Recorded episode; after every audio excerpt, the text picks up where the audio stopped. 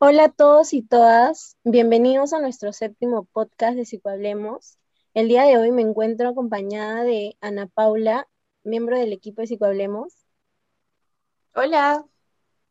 Y también tenemos una invitada especial, quien es nuestra profesora de un curso, Ana Mercedes Caro. Eh, nos gustaría que te presentes y nos cuentes un poco sobre ti, de lo que haces actualmente. Bueno, ante todo un saludo a todos los que están escuchando. Eh, yo soy psicóloga clínica.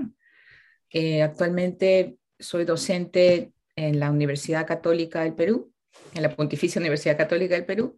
Enseño eh, diversos cursos allí, y entre ellos desarrollo humano, psicología y familia, trauma psicológico, y bueno, ahí ya tengo varios años como docente de tiempo completo. Muchas gracias, Ana Caro, por presentarte y darnos a conocer un poco más de ti. Y pues el día de hoy eh, vamos a hablar de un tema bastante importante, que es el tema de las familias, más que todo también para verlo en este contexto de pandemia. Y me gustaría comenzar, ¿no? Definiéndola, qué se entiende por, por familia, ¿no? Con rentería, familia es el proceso cotidiano de de interacción entre los miembros de un grupo familiar en el que se reconocen, se fortalecen, elaboran, construyen y transforman vínculos creando un espacio común que posibilite la existencia. Para usted, ¿qué vendría a ser una familia? Bueno, un poco, sí, claro, lo que acabas de decir es eh, correcto en el sentido de que la familia es un espacio en el que un grupo humano eh, se desarrolla, ¿no? Eh, ciertamente en la familia, eh, cuando hablamos de familia, ahorita ya no pensamos necesariamente en mamá, papá, hijos. Ahora, y sobre todo en nuestro contexto y en el mundo en general, siempre hay una diversidad muy amplia de, cómo las familias se forman o se configuran, ¿no? Ahora en realidad se habla más de las familias, no solamente no de la familia, sino hay muchas, muchos tipos de familia. Pero en cuanto a la función, perdón, que tiene la familia, pues sí, tiene que ver justamente con facilitar el desarrollo psicológico, biológico, ¿no? Eh, vocacional de, los miembros de la familia, ¿no? Y eso se hace a través de, vínculos que se crean con el tiempo, ¿no? ¿Y cuáles serían las características de una familia que ayudan a una mejor convivencia? Bueno, las familias en realidad em, se, van desarrollando, ¿no? O sea, no, se hacen en un día, o sea, obviamente una pareja, ¿no? Que se une, eh, ya em, empieza pues una, vida distinta a la que tenían cuando vivían solos, por ejemplo, ¿no? Em, y, y, así, si es que deciden tener hijos, ¿no?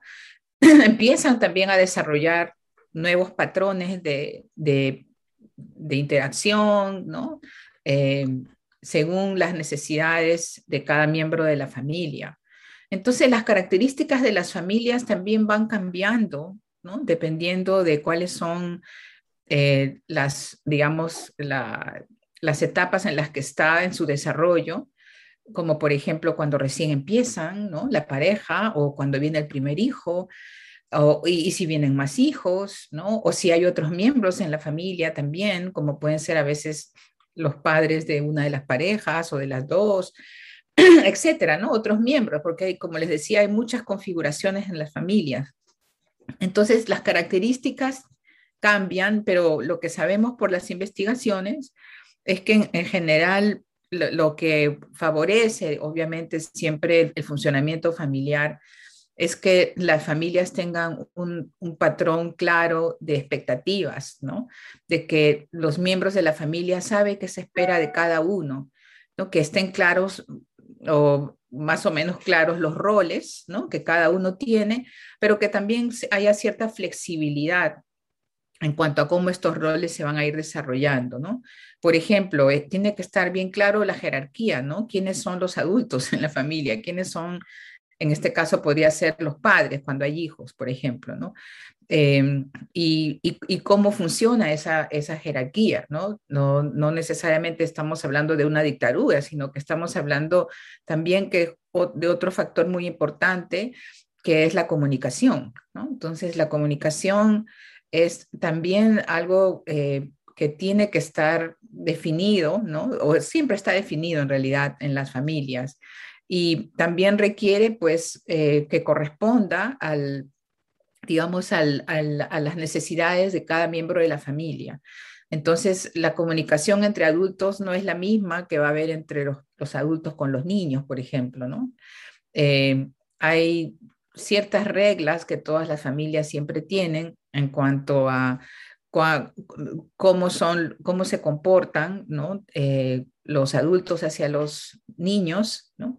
Eh, para justamente promover su desarrollo y también cómo los niños o los adolescentes se comportan ¿no? hacia, hacia los adultos o entre ellos. Entonces, cuando vemos una familia, vemos subsistemas, ¿no? Donde están los adultos, donde están los que no son adultos, y, entre, y dentro de cada uno de esos subsistemas hay reglas de comportamiento, hay reglas de comunicación, y lo que tiene que es, digamos, lo que ayuda, como les decía, es que haya claridad, que haya flexibilidad y sobre todo que haya afecto, porque el afecto, el vínculo es bien importante entre los miembros de la familia, ¿no? Que haya un interés por el bienestar de cada uno, entre cada uno de ellos y que esto se manifieste justamente a través de la comunicación, no solamente verbal, sino los comportamientos, eh, las reglas que se hacen dentro de las relaciones, dentro de la familia, em, tienen que estar guiadas siempre por este, este interés del bienestar de cada uno de ellos, ¿no? Sí, me parece súper importante todo lo que han ido comentando. En realidad, eh, la familia es como un sistema, ¿no? Y muchas veces se va eh, desarrollando, transcurriendo el tiempo, ¿no? Y también depende mucho eh, al contexto cultural. Eso es algo también que me parece relevante mencionar. Y sí, todo lo que ha mencionado, el hecho que haya roles, ¿no? Digamos que cada miembro también cumple una función y una tarea ¿no? dentro de la familia y creo que el componente de la comunicación y también los objetivos comunes es algo eh, para que, no sé, haya una mejor convivencia, se podría decir, ¿no? Y puedan llegar a tener un mejor vínculo entre todos, ¿no?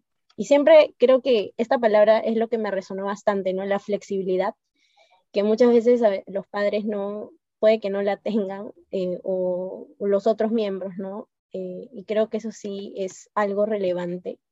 Y aquí también me viene otra pregunta, ¿no? Eh, ya que hemos hablado de algunos componentes que sí ayudan, ¿no? A tal vez tener una mejor convivencia.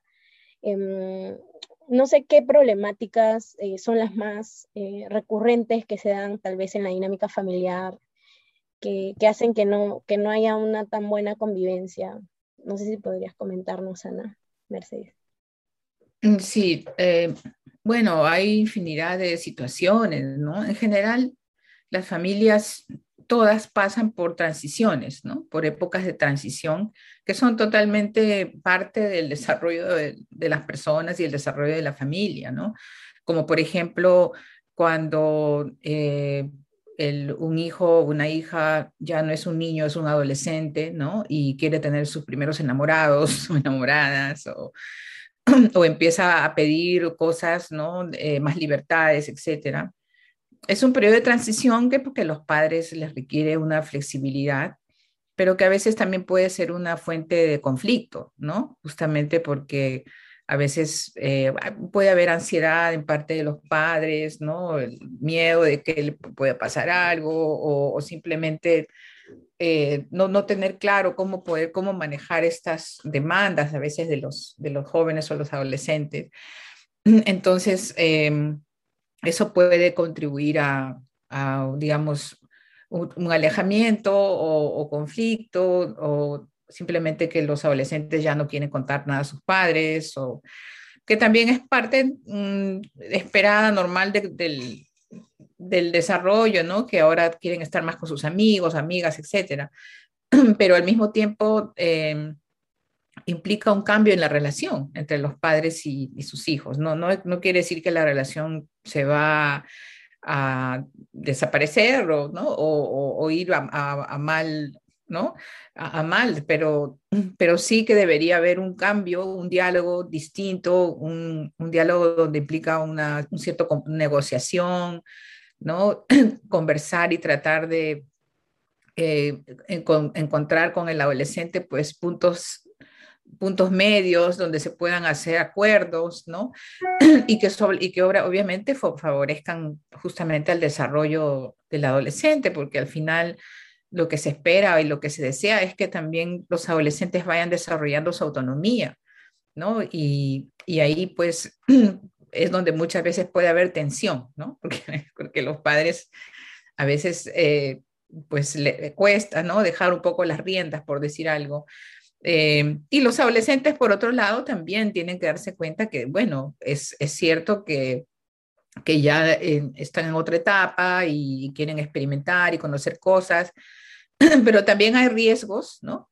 Y, y, los padres aún tienen como padres que son todavía de menores de edad, etcétera, y, y por, por, el mismo vínculo, pues aún tienen también el deber y, y, el deseo de proteger a sus hijos. O sea que de los dos lados hay, hay cosas que hay que tratar de entender, pero que al final, obviamente, la, la meta final es favorecer la, el desarrollo del adolescente, ¿no? Favorecer que pueda, eh, digamos, eh, tener experiencias que le van a ayudar, ¿no? En, su crecimiento, en su desarrollo. Entonces, esa etapa puede ser crítica en muchas familias. Eh, y claro, no, lo importante es ahí que los, que los padres eh, pues puedan reflexionar y, ver maneras de acercarse a los adolescentes que, que favorezca pues la comunicación. Y bueno, como nos comentas, a veces hay fuentes de conflicto que se pueden dar a partir de miedo, situaciones que los padres no tienen conocimiento, no tienen control y justamente como sus hijos están creciendo, no quieren exponerlos a cosas que no pueden cuidarlos a veces, que puede llevarnos a tener conflictos dentro de la dinámica familiar, que como dices, sí es cierto, a cierto punto se espera por la autonomía y porque quieren individualizarse y separarse también de la, del núcleo familiar para saber quiénes son, pero puede también ocasionar problemas dentro de la relación padre-hijo. Y me parece importante esto que mencionas de la importancia del diálogo y acortar puntos medios, porque también podemos ver la importancia de la comunicación, el afecto y la formación del vínculo como algo fundamental para el bienestar de las personas en general. Y dentro de la familia y también cómo eso se puede extrapolar a nuestro desempeño en la sociedad. Y aquí venía mi siguiente pregunta, de qué papel cumple la familia en el desempeño, en el desarrollo emocional de las personas y cómo esto podría afectarnos en nuestro desenvolvimiento en el presente, quizás ahora a Andrea y a mí como eh, adultas jóvenes.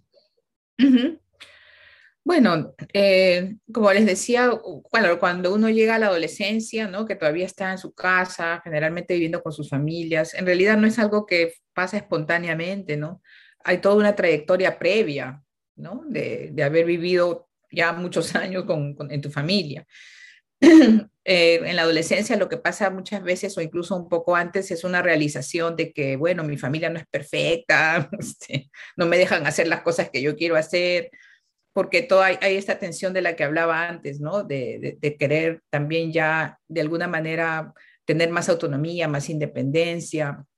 Entonces, en ese sentido, el desarrollo emocional también es paralelo con todo lo, que estamos diciendo, porque el, desarrollo emocional tiene que ver justamente con eh, esta, relación ¿no? cercana, sobre todo desde, pues, bueno, desde que nacemos en una familia. Em, y desarrollamos un apego, ¿no? Y, y, digamos, eso ya desde ahí empieza, digamos, ¿no? todo nuestro desarrollo emocional y continúa, obviamente, a lo largo del tiempo. Ahora, esto tiene muchas implicancias en, no solamente en, en las relaciones familiares, sino que justamente es como el campo de, de entrenamiento, por decir algo, ¿no? Para cómo yo me voy a relacionar con otras personas fuera de la familia. Entonces, el, el cómo eh, el desarrollo ¿no? Eh, que se da dentro de la familia también debería favorecer o favorece el desarrollo de mi identidad, quién soy yo, mi autoestima, mi, ¿no? Eh, mi autoconcepto, todo, todo lo que tiene que ver con, pues, quién soy yo, ¿no? Al final, y quién soy yo en frente a otras personas, ¿no? Cuando estoy con otras personas. Y, eso empieza en la familia, ¿no? Porque las, las familias, las, las, primeras otras personas, entre comillas, con las que yo convivo, pero luego yo salgo, ¿no? Y ahora a, partir de otras conexiones con amigos, con, ¿no? en el colegio y más, más adelante en la universidad, obviamente.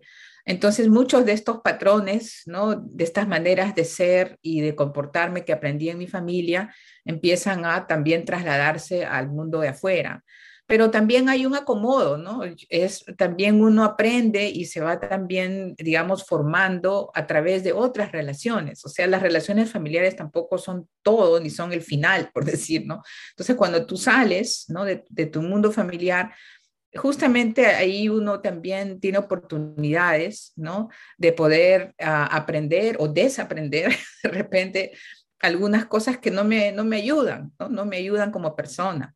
Entonces, tampoco es por decir ya la familia me hizo y así soy, no, o sea, en realidad nosotros somos personas sociales, ¿no? Y ya desde incluso mucho, desde, desde que estamos tan, aún viviendo con nuestras familias, vamos al colegio, ¿no? Tenemos otras relaciones eh, que obviamente también tienen un impacto, ¿no? Tal vez no el mismo impacto que el que tiene pues nuestra familia directa, pero pueden tener un impacto muy fuerte, ¿no? Las relaciones con los profesores, en el colegio, amigos, otros parientes, ¿no? Y eventualmente, pues, gente que uno va conociendo y, teniendo más relaciones este, interpersonales, ¿no? Como, como adultos. Entonces, el, desarrollo emocional continúa y, y, a través de múltiples relaciones donde yo puedo empezar a cuestionarme y a revisar, eh, digamos, mi, mi, mi, propio concepto de mí misma o de mí mismo y también aprender a, a, conocer mi mundo emocional, ¿no? Ya como adulta o como adulto, ¿no? Y, y desde allí, obviamente, eh, empezar a, a digamos, a, a, tener distintas experiencias que me pueden eh, ayudar a moldar mejor o a, hacer cambios o o a, tener diferentes maneras de ver el mundo y de, de actuar y de sentir eh, que, son justamente fruto de experiencias que uno va teniendo. Entonces el desarrollo emocional está ciertamente eh, muy ah, anclado en nuestros primeros años en la familia, pero luego también se, se deja impactar por múltiples relaciones interpersonales, ¿no? Eh, y experiencias que vamos teniendo y nos ayudan a conocer nuestro mundo emocional y a manejarlo mejor, ¿no?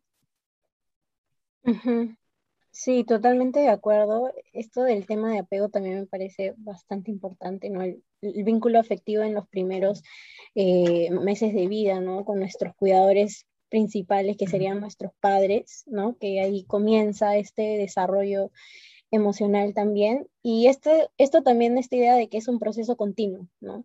De, y que también hay que ir actualizando cosas nuestras, también es algo relevante, porque el autoconocimiento no es algo que fijo, ¿no?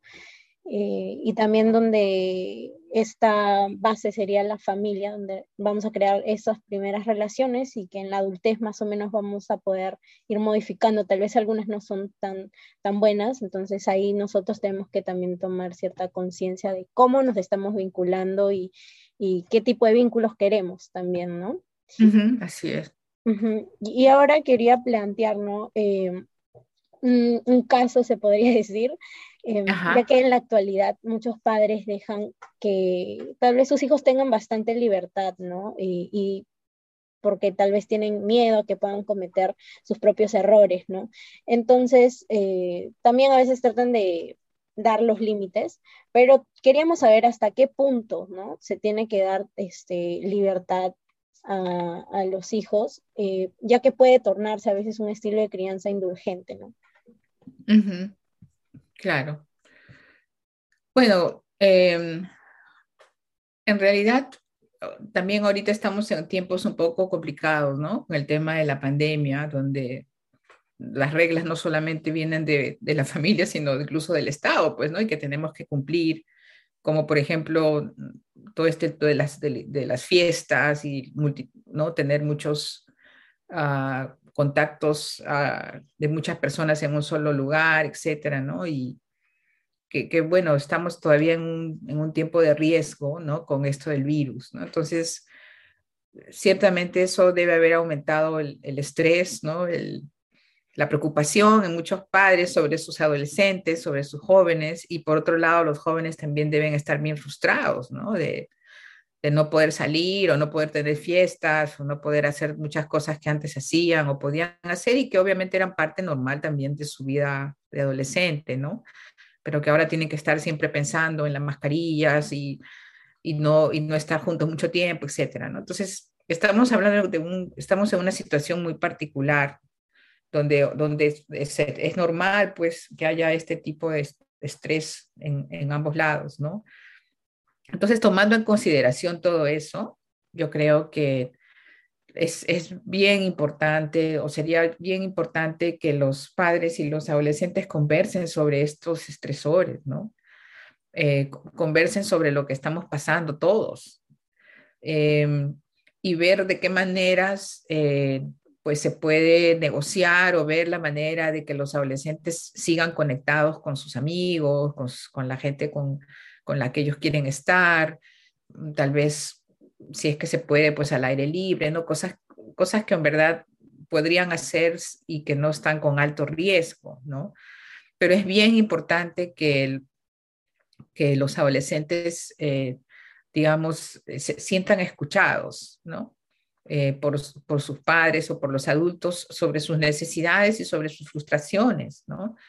Todos ahorita en general creo que andamos medio frustrados porque no estamos viviendo una situación, digamos, bueno, que ya ha pasado más de un año, ¿no? Pero aún, digamos, eh, vivimos con la, con la, con la incertidumbre, ¿no? De no saber hasta cuándo va a ser esto, los adolescentes todavía no van al colegio, ¿no? O sea, han dejado de ver mucho tiempo a sus amigos. O sea, hay, hay, muchas cosas que ciertamente han afectado a todos. Entonces, lo que es importante acá es no caminar solos, ¿no? Eh, que los adolescentes y entre adultos, obviamente nosotros entre adultos también igual, tenemos que buscar maneras de poder apoyarnos y, y, tratar de, de alguna manera crear una nueva normalidad, ¿no? Para nosotros igual para ellos, ¿no? Entonces, pero eso tiene que ser en diálogo con ellos y bueno, eh, y, también pensando en su seguridad. Ahorita, en la situación que estamos, pues no, se, no, se puede decir ¿no? Que, puedes irte a, la, a tal hora porque todavía tenemos toques de queda y, y restricciones, ¿no?